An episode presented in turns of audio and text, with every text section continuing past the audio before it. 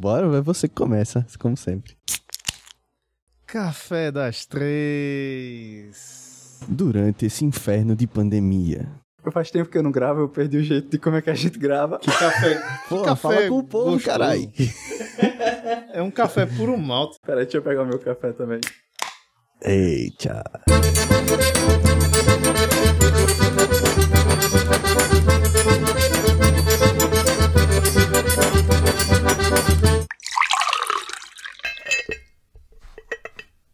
Olá, pessoal. Sejam muito bem-vindos a mais um episódio do Café das Três. Aqui, falando em terceira pessoa, Heitor Alves. Do meu lado, qualquer lado, não importa o lado. Renan Dzovka aqui comigo. Estamos embaixo de um negócio de metal num dia com muito vento.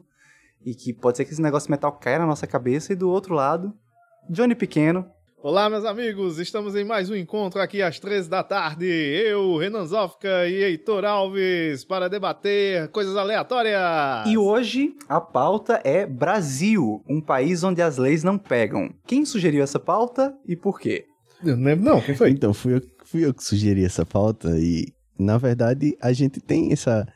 É, junto com aquela cultura que a gente falou no, no episódio de esperar, a gente também tem essa cultura estranha de dizer, não, essa lei pegou, essa lei não pegou, né? É, E eu queria debater com vocês porque isso acontece, assim, né? É, com- também com o nosso olhar de leigo sobre as leis, né? Ninguém aqui é formado em direito, porra nenhuma. É, mas eu acredito que dá pra gente fazer um paralelo porque isso pega ou não pega na nossa sociedade, né? Mas, rapaz, era pra gente ter colocado Vanessa pra participar desse tema. A gente tem uma amiga advogada que queria participar do podcast. Aí, Vanessa! A mandar um abraço pra Vanessa, que ela disse uma coisa muito interessante. Ela disse assim: Eu quero fazer parte de um desses episódios, porque vocês três pensam muito igual. Ela falou mais ou menos assim. É verdade. Desse jeitinho, bem, Devia ter bem, chamado. bem ela. certinho. Um cheiro, Vanessa. Bem politicamente correto. E eu fiquei pensando aqui, realmente, será que a gente pensa igual? Enfim, vamos lá. Por que, que o Brasil é um país onde as leis não pegam? Qual é a perspectiva de vocês? E aí, obviamente, como foi uma sugestão de pauta do Renan, vamos começar com o Johnny. Café gostoso esse daqui. Eu acho que ele é duplo malte. a espera, né? A cultura da espera que ilude, né? A gente, os brasileiros. E eu acho que essa questão das leis que não pegam tem um pouquinho de consequência dessa questão da, da, da espera social, porque a gente, por exemplo, institui uma legisla- legislação de trânsito e a gente fica esperando que porque instituiu a legislação de trânsito tudo vai se resolver. E na verdade as pessoas elas têm um comportamento é, que eu não sei se isso acontece em outros países, em outras localidades, mas a gente vê isso próximo de nós. Nós temos um comportamento é, de que a gente não quer resolver o problema até ele bater na nossa porta. Ah, enquanto a questão é só num outro bairro, ou em outra rua, ou com uma pessoa que eu conheço, a gente tá de boa. Ah, tem, tem nada não se, tipo, a pessoa comete o erro de andar sem cinto, ou se ela comete o erro de não respeitar a faixa de pedestres. Ah, isso pra gente, enquanto não afeta o nosso dia a dia diretamente, a gente não liga pra isso. Começa a afetar a partir do momento em que é um, um parente ou um amigo da pessoa que acabou sendo atropelado porque estava atravessando normalmente a rua e um carro desrespeitou a faixa de pedestre.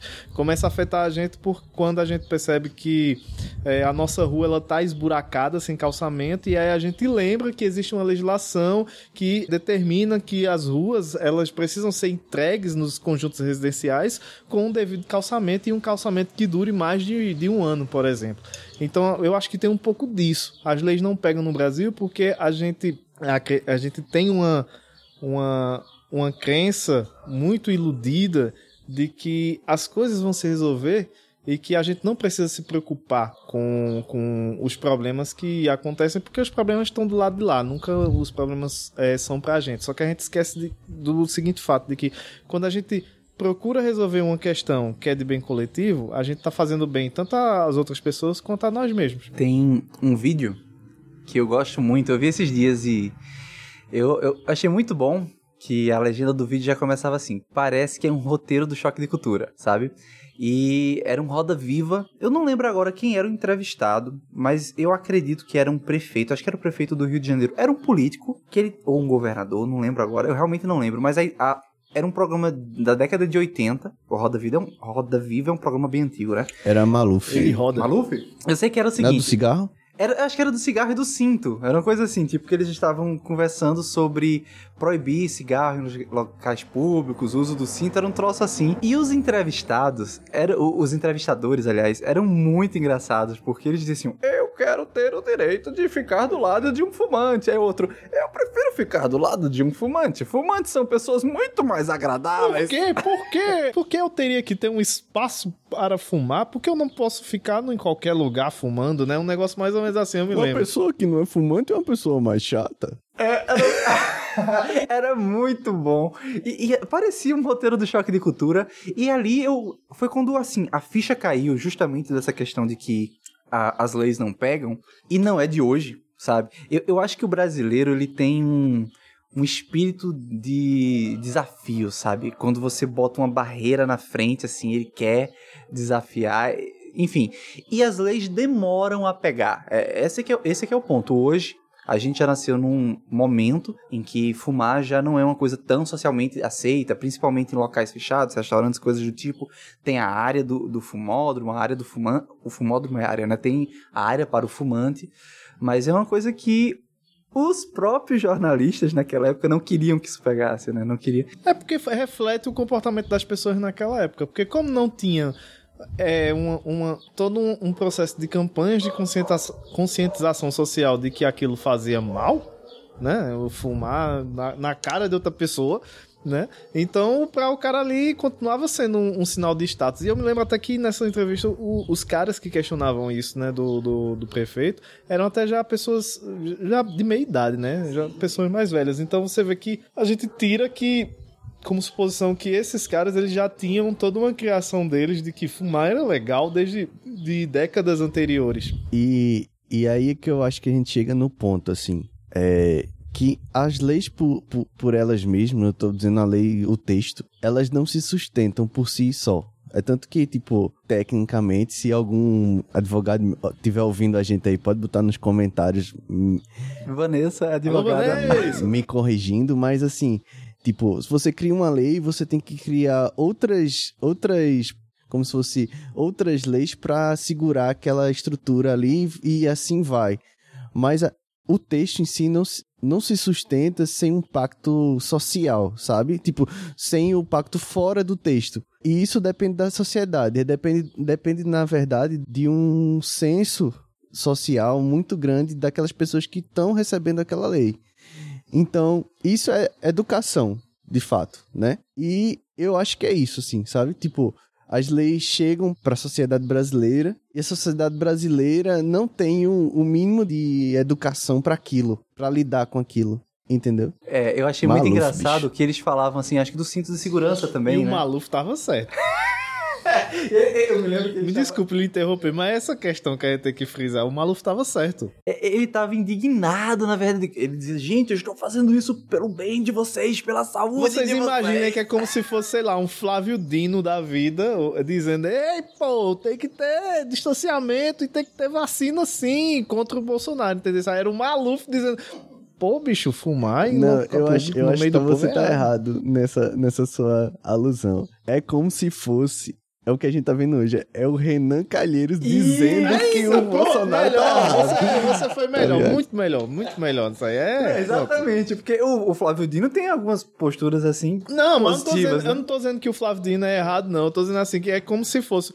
Veja, o Paulo Maluf lá naquela, naquele contexto seria um cara que a gente chegaria assim na TV ou pra, pra, pra ver na TV ou nas redes sociais hoje e dizer, pô, ai, que político legal, eu voto nesse cara, entendeu? Renan Calheiros não é o herói que a gente gostaria de ter, mas é o herói que o Brasil precisa. Nem todo herói usa capa. Ah, inclusive eu votaria no Flávio Dino pra presidente. Ai, ai.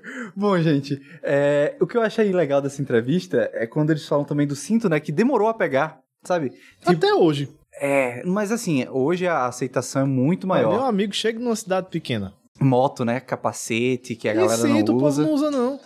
Ó, eu, sou, eu, eu sofro bullying nas cidades pequenas, porque quando eu entro no carro eu quero botar o cinto, aí o cara olha pra mim e fala, por que tá botando cinto? E é verdade, eu, eu também, quando eu vou pra Sanharó, né, uma cidade aqui no interior, quando eu chego lá e eu vou pegar carona com alguém assim, e eu boto o cinto, a pessoa faz exatamente essa reação que É? o Jonas, tipo, porra, que crime. Tira o cinto, bicho. Tu, tu... Não, e eles dizem assim: tira o cinto, tu não tá em Caruaru, não, não tem a destra, não. Véi. É, essa semana a gente teve aquela notícia do, do ministro, acho que da Casa Civil, acho que o Braga Neto, não sei agora os nomes, que ele tomou a vacina escondido, não foi? O, o cara Eu vi, foi, bicho. foi o Braga Neto? Eu não sei se foi o Braga Neto, não. Enfim, teve um que tomou a vacina escondido, né? E aí eu lembrei de um tempo atrás que falava. tomou a vacina escondida. Eu lembrei um tempo atrás que falava-se justamente. Um tempo atrás, nesse momento agora de pandemia, nesse contexto de pandemia, que foi a questão da, da vacina, né? Que tipo, tem os kits de, de tratamento preventivo e não sei o quê. O engraçado assim da situação era que, tipo, ninguém pensou nisso na época da AIDS, na época da camisinha, tá? Eu, eu pelo menos não lembro da camisinha é, demorar a pegar. Eu acho que foi uma coisa que. É porque é funcional. É, né? não, não, não era pela AIDS, né? Era pra não ter o filho, né? Então, mas até hoje tem muita gente que rejeita a camisinha. Pô, não é uma coisa que, que pegou. Na verdade, a gente é muito. A, so- a nossa soci- a sociedade brasileira é muito transgringente, tá ligado? Tipo. Transgressora? Transgressora. Transgressora, exatamente, transgressora. Porque é muita coisa assim que é posto, a galera faz questão de não fazer. Ou então, tipo, ah, isso aí é besteira. Mas é isso mesmo. É a coisa do, do isso aí é besteira. Eu tenho um professor de faculdade que ele dizia assim: a melhor forma de coordenar as pessoas é evitar de colocar barreiras, sabe? Por exemplo, enquanto você coloca barreiras, as pessoas têm muito claro onde é o limite, sabe? Acho que também tem um pouco da cultura do errado é mais gostoso, tal. A pessoa flerta com o limite, quer passar, quer transpor aquela barreira. Eu estudei administração, né? Então a coisa que ele dizia era, era assim, tipo, quer coordenar as pessoas bem, não coloque limites, sabe? Porque causa a impressão de aonde você for, eu estarei de olho, sabe? É, é, é onde você meio que começa a entrar num, num modo de você nunca saber exatamente onde você está sendo vigiado, onde você está sendo, está sendo observado. Mas, tipo, eu, eu acho essa muito liberal, assim. também. Uhum, tá uhum. ligado? Tipo, eu acredito que, tipo, muita coisa é desorganizada por, questão, por uma questão de atualização. Por exemplo, hoje, claro, a gente tem total consciência de que a gente tem que andar de cinto no carro, né? Na maior, na maior parte. Hoje, a maior, a, a maior parte das pessoas tem consciência disso, que tem que andar de cinto pra não morrer, né? Apenas. E você. É. Apenas. Você veja por, pelo, por que é que tem que usar os pra não morrer. Apenas. Pra viver. Mas o que acontece é, as com o passar do tempo, aque- a- aquela, aquela, aquela regra vai ficando meio que obsoleta, né? E as pessoas vão esquece- esquecendo a importância dela. Ou então, tipo, ela, ela vai deixando de ser uma regra para ser um costume. Entendeu? Algumas regras, algumas leis são feitas para criar um costume naquela sociedade e depois Mas elas é. isso mesmo. elas, elas não servem mais. Tipo, elas, ela, na verdade, elas não, não é que elas não servem mais. É que elas já são tão comuns da- do entendimento geral que ela não precisa ser uma lei. Todo mundo já sabe, tá ligado? Eu Tem vou que fazer colocar. Mas esse nosso processo é muito mais lento. Eu vou colocar aqui dois caminhos pra gente seguir nessa conversa. O caminho que é o momento Wikipédia, né? O momento pra Johnny brilhar. Vou pesquisar agora, cara. E outro caminho, assim, pra botar um pouco de tempero na conversa. O primeiro caminho, né, que da minha cabeça, a memória que eu tenho dessa situação do Brasil não ser um país que as leis pegam, né, um país onde leis não pegam, é da época da escravidão, que era a questão de lei para inglês ver. Né? Como é que começou essa lógica? A a Inglaterra foi pioneira na Revolução Industrial, então quando finalmente ela inventou a, a Revolução Industrial, começou a inventar a produção em massa, as máquinas e tudo mais, a Inglaterra, que na época era o grande império do mundo, começou a proibir, dificultar a concorrência de outros países. E uma das formas que ela encontrou foi de dificultar, de proibir a escravidão, de fazer sanções em países que tinham escravos. Por quê? Para estimular Já tô pesquisando aqui. que os produtos dela fossem vendidos, certo?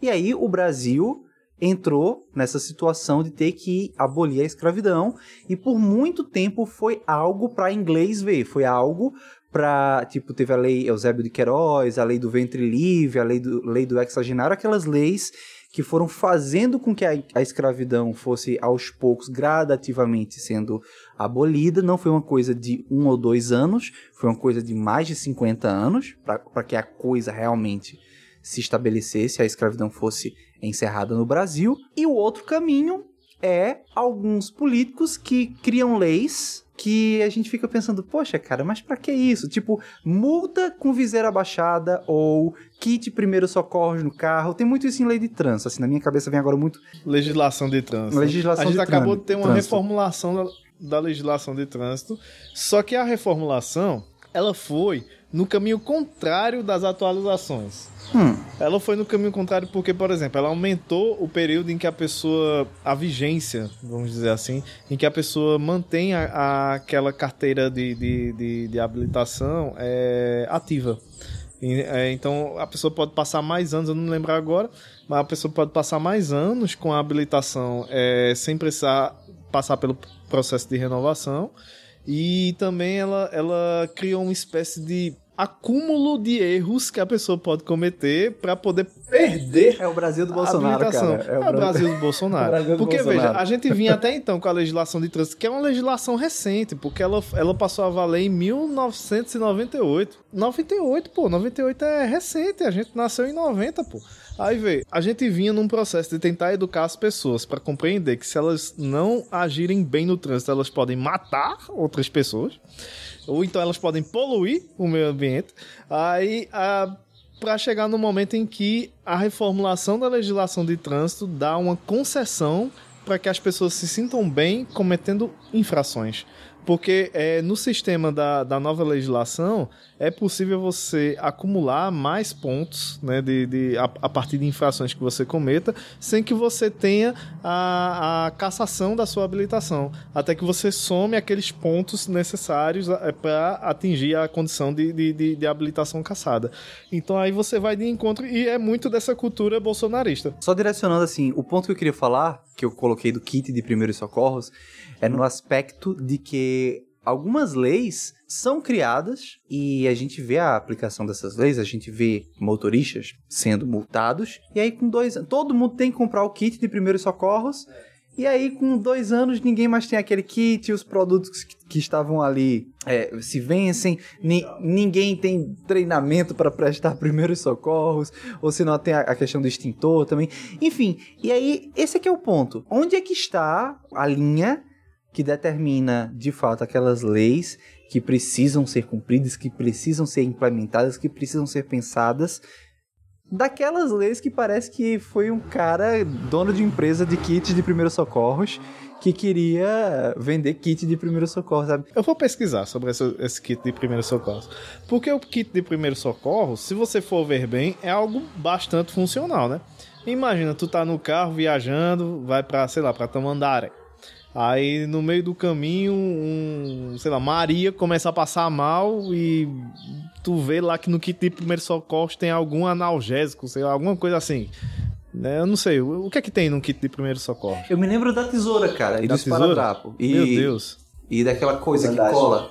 O que cola? Vai que ela se cortou, ela se cortou. Ela tava lá fazendo uma, uma invocação de um demônio e se cortou. E ela foi, ah, não quero morrer, não, agora não. Aí tu, porra, o kit de primeiro socorro, cadê? Aí vai e usa lá. É funcional, pô, o negócio. Nessa situação, beleza, mas é funcional. Vai que você sofreu um acidente, sofreu um acidente no meio da estrada. E aí? Um kit de primeiro socorro ajuda até o, o, o socorro chegar? Até Provavelmente ajuda. Acho que o número de pessoas que morrem no trânsito por ano no Brasil passa de 30 mil pessoas. É grande, é grande. Então, tipo, ter um primeiro socorro no carro com certeza é, É bom útil. quando se está em guerra nas estradas, né? Mas eu entendi seu ponto. Tipo, beleza, se é importante, por que, que não foi estabelecida uma política pública para conscientizar as pessoas de que precisa ter o kit de primeiro socorro no Então, eu acho que isso aí volta no, no ponto, que, no ponto que, eu, que eu tava falando sobre o pacto social por trás do texto, sabe? Tipo, as leis no Brasil,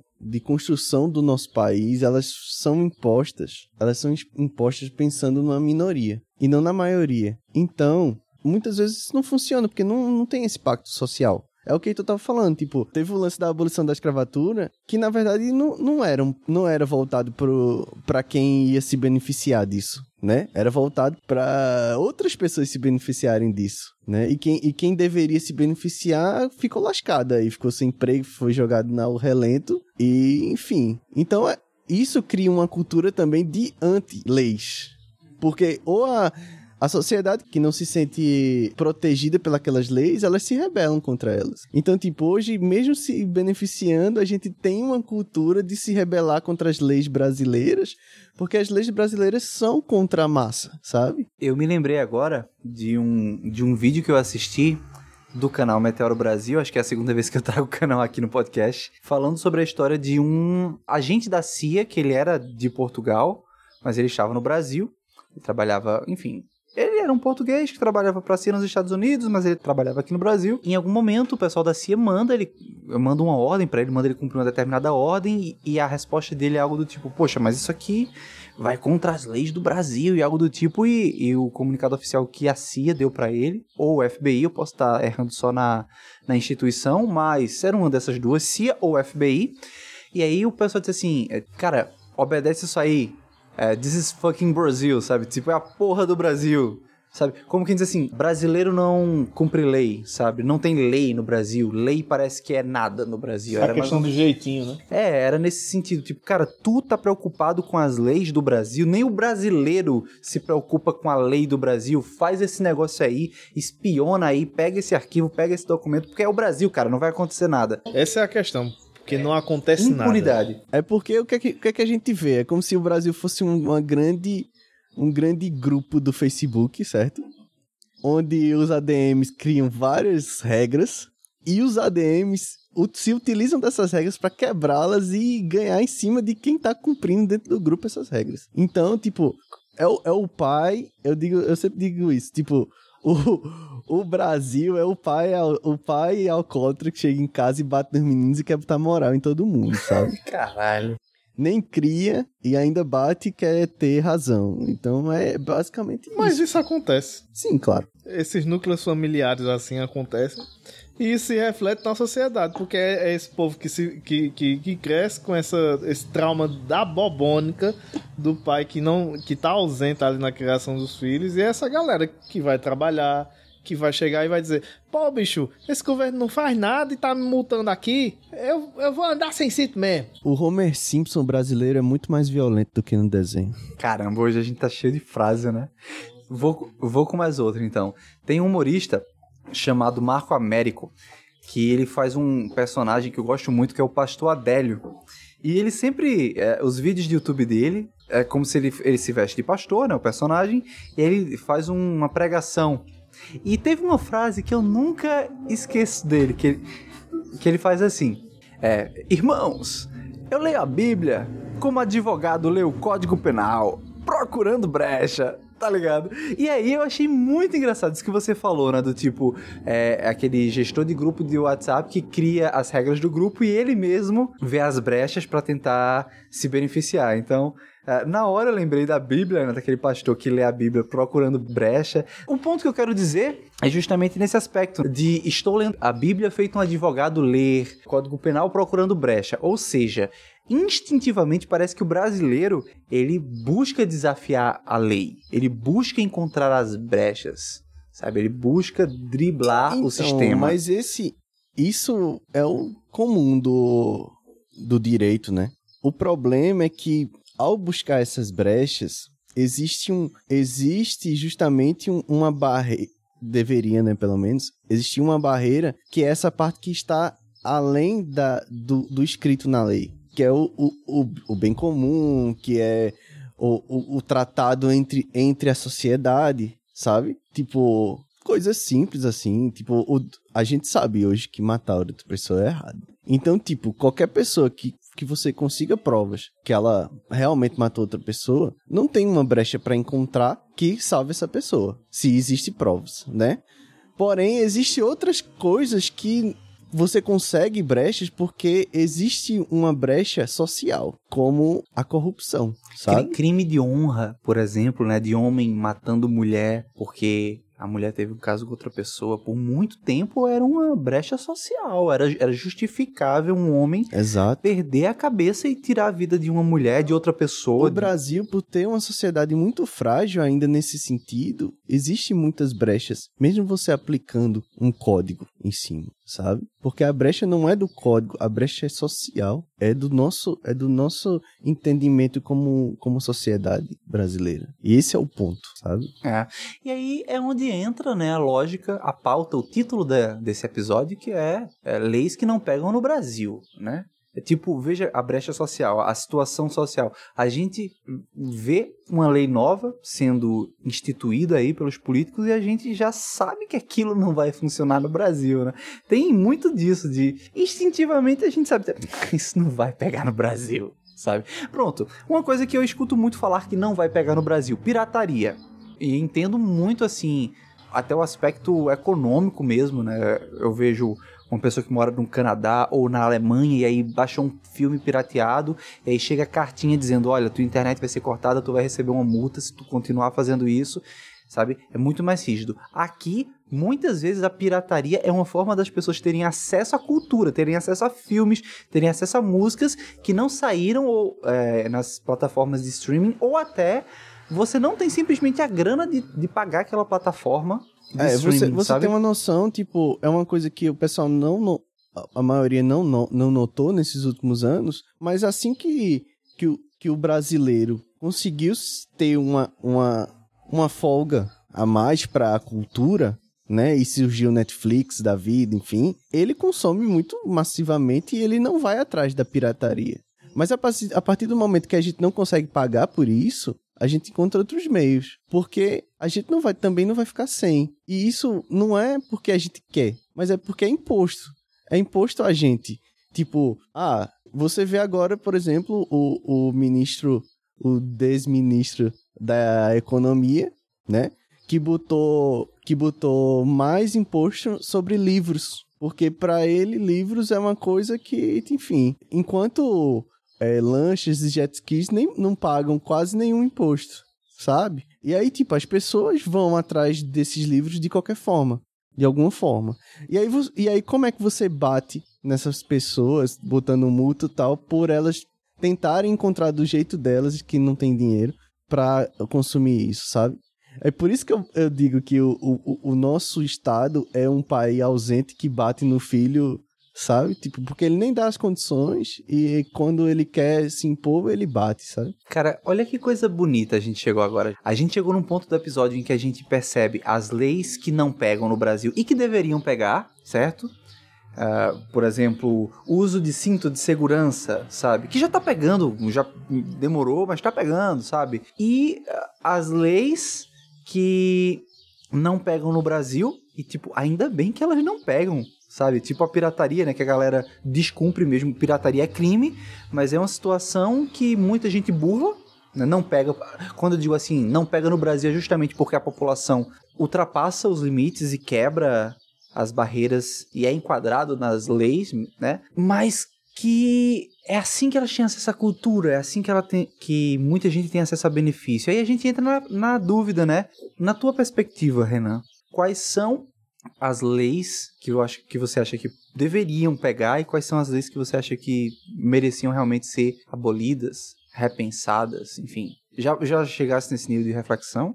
Então, eu acho que eu acho que toda lei no, no, seu, no seu formato, né? Pela, pelo processo que é, que é construído para se formar uma lei de fato, ela deve, ela deve pegar na sociedade. Tipo, não deve ser excluída essa lei. O problema é que as, é, no nosso caso, vamos dizer, nessa, nessa questão cultural que a gente tem. Se a lei pegar, a gente tá fudido, pô. É uma questão de tipo, você, através da lei, privar as pessoas de terem o mínimo da vida. Hein? Você fazendo isso, você anula várias outras leis que são, que são principais, que é da gente ter o mínimo de coisas para ter uma vida confortável, sabe? Para ter uma vida minimamente digna, sabe?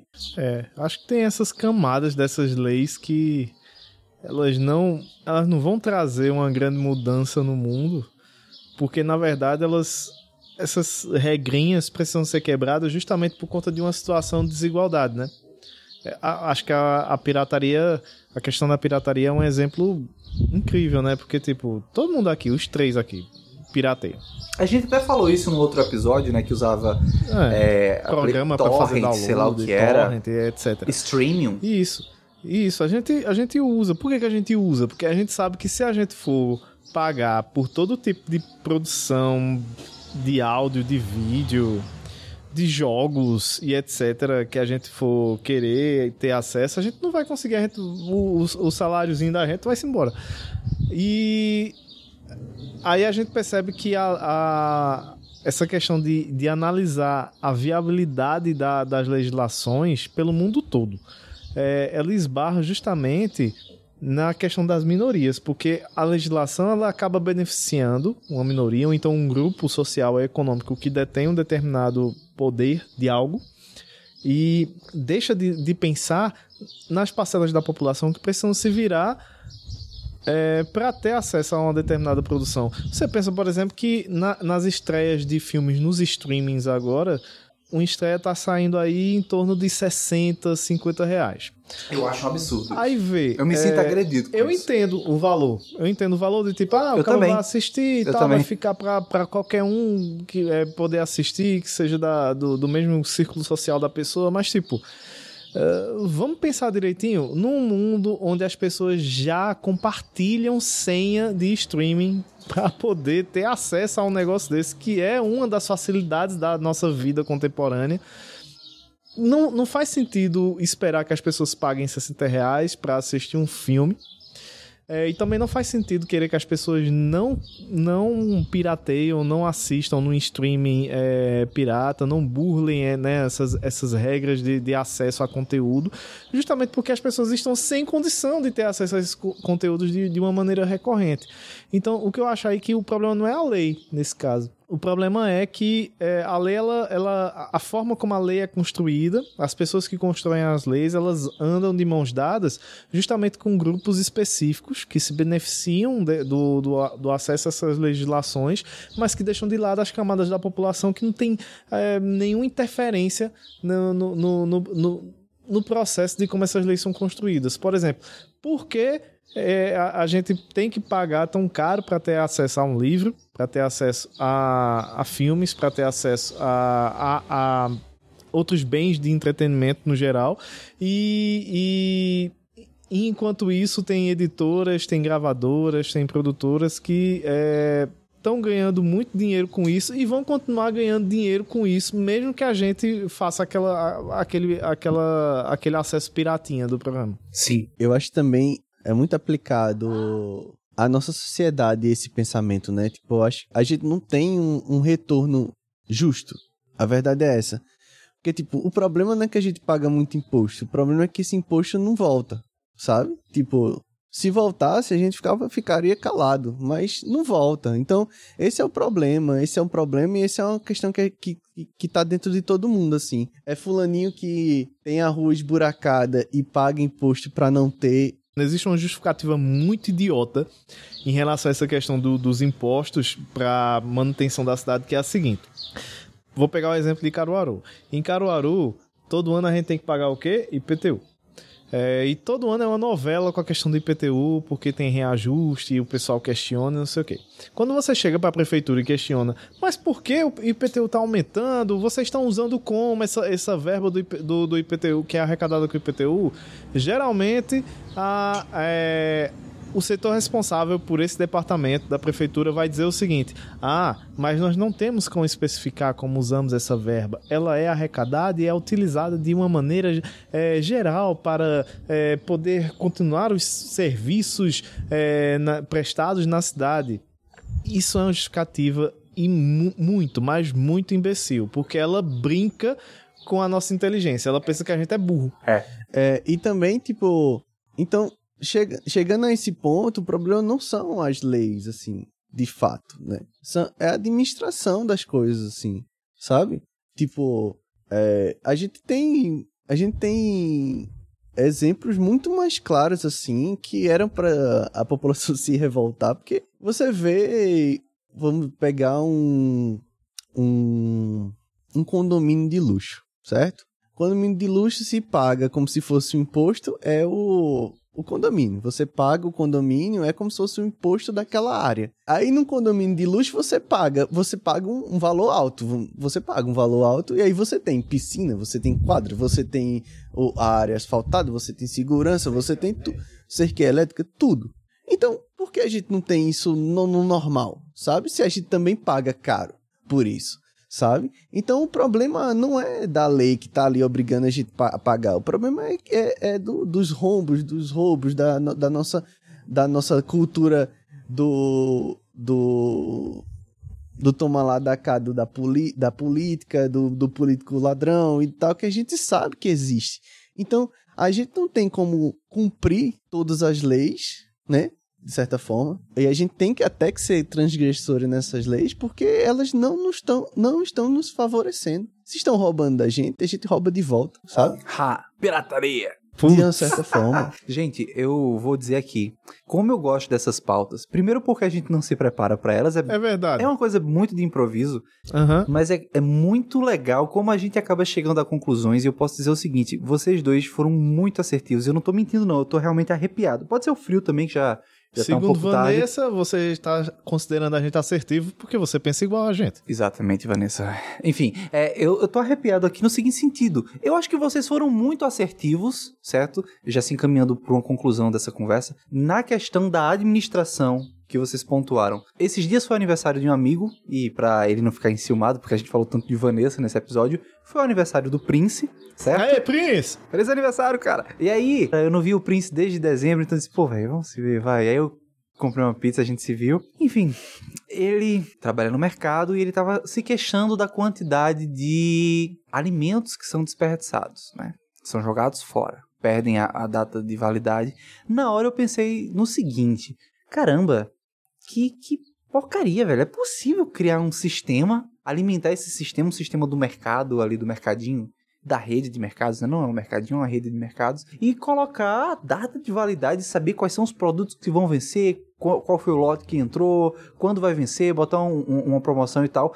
Naquele momento ali eu pensei no seguinte: nesse caso específico, é uma incompetência da gestão desses mercados. Levando agora para leis. Eu tava pensando esses dias na. Tipo, poxa, por que eu não sei aonde o dinheiro do meu imposto é aplicado, sabe? Por que o governo não cria um sistema onde eu posso colocar o meu CPF, saber quanto de dinheiro eu já contribuí com o governo, de alguma forma, por exemplo, por exemplo, você vai fazer uma feira e você bota o CPF na nota. Então, é, Heitor Alves fez uma feira ele gastou 400 reais, botou o CPF dele naquela nota e aqui, ali aquele dinheiro é, tem os impostos, os impostos dos alimentos, né? Que alimentos, cada alimento tem um imposto. E daqueles 400 reais, 80 reais foi de imposto, então no mês de abril, Heitor fez uma feira de 400 reais, do qual ele pagou 80 reais em impostos. Esses 80 reais vão para um sistema e ali vai sendo é, distribuído. O sistema mostra assim: olha, tanto vai para segurança, tanto vai para educação. E você, não, você, enquanto cidadão, não tem um sistema que você consegue botar um CPF e ver. Nem que seja de uma maneira tosca, mas ver aonde o teu, o teu dinheiro de contribuinte, de imposto, está sendo é, direcionado. Pior que as instituições públicas, elas usam a, a justificativa de que existem os portais de transparência para você consultar isso. Exato. Só que os portais de transparência, eles não são intuitivos para a massa, para a população. Para quem está trabalhando, para quem trabalha nos setores de administração, das prefeituras e outras esferas governamentais, é simples acessar aquele, aquele, aquele sistema. É como quando a gente acessa, por exemplo, uma planilha em que a gente quer ver é, quanto a gente gastou no mês aqui da empresa. Mas, tipo, para quem para a população em geral, acessar um, um sistema desse é complicado, porque é tanto caminho, é tanto menu, é tanta forma de, de visualizar planilhas, é, e ter que baixar arquivos, e, e- enfim. E isso é feito propositalmente É para não para um não entendimento, Exato. sabe? É como tu vê, tem a, tem a lei que tem a lei, veja, tem a lei que é para ter isso, Mas aí, como ela vai se comunicar com a, com a, com a população, vem da, da, de quem faz. E aí, quem faz não quer que a população entenda. Então, aí faz de uma, de uma forma que as A gente tá com um problema entendem. muito sério com essas pessoas que fazem essas leis. Tira essa- esse povo daí. Exato, a gente tem que aprender a votar. O ponto que eu tava falando era o seguinte. No mercado, eu citei aqui, é uma questão de incompetência. Pelo menos eu coloquei dessa forma. E posso estar errado também, eu não tô ali vivendo a Mas realidade. até nesse- nessa questão mesmo, é incompetência? Ou é proposital? Mas ima- As duas isso. coisas. E imagina se eles implantassem esse sistema e não alimentassem adequadamente esse sistema. Por qualquer Que motivo é, que inclusive, fosse. tipo, essa nova gestão é, presidencial fez um, um monte de veto de portais de transparência justamente para não Não tem IBGE, cara. Não mostrar. Não tem IBGE agora esse Pois ano, é. não teve verba pra IBGE. Isso, a gente pra não censo. consegue. A gente não vai atualizar o perfil da, da nação brasileira. demográfico, né? É. gente enfim, num momento em que tem tanta gente morrendo, sabe? No final das contas, o que eu percebo é o seguinte: tem uma camada social. Renan comentou, né, de um fator social das leis não pegarem, porque ah, certos, vou colocar dessa forma, crimes, né, tá previsto ali na, na lei, certos crimes, eles são aceitos pela sociedade, certas infrações são aceitas, então existe a lei, mas não pega porque, eh, como eu citei, eh, era comum comet- eh, cometer crime de honra, era aceitável cometer, a mulher traiu, então a sociedade aceitava o homem ir matar a mulher, matar o, o amante, então tem um- uma camada social, mas também tem uma camada de gestão, de ou incompetência, ou, eu não vou dizer ou, eu vou dizer de incompetência e de interesse mesmo, de que isso fique um pouco nublado para que as pessoas não cumpram e, e as pessoas não fiscalizem as leis, né? Eu acho que o problema, o- a mensagem central aqui é que o problema não tá na intenção ou na, na, na sistematização da lei. O problema tá em como os agentes que produzem essas leis vão direcionar a viabilização dessa legislação. O problema tá nas pessoas. Pois bem, e com essa mensagem, a gente encerra essa conversa. É uma conversa complexa, como ultimamente as que a gente tem trazido aqui.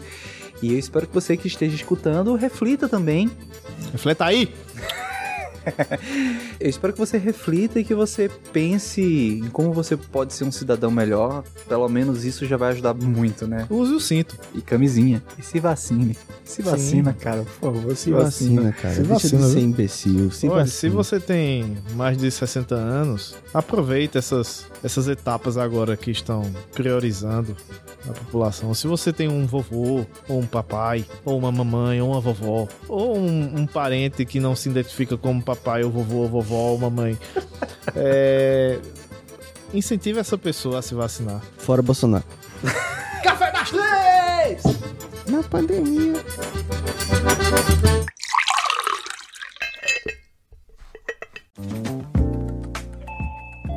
Você ouviu uma edição fonohouse.com.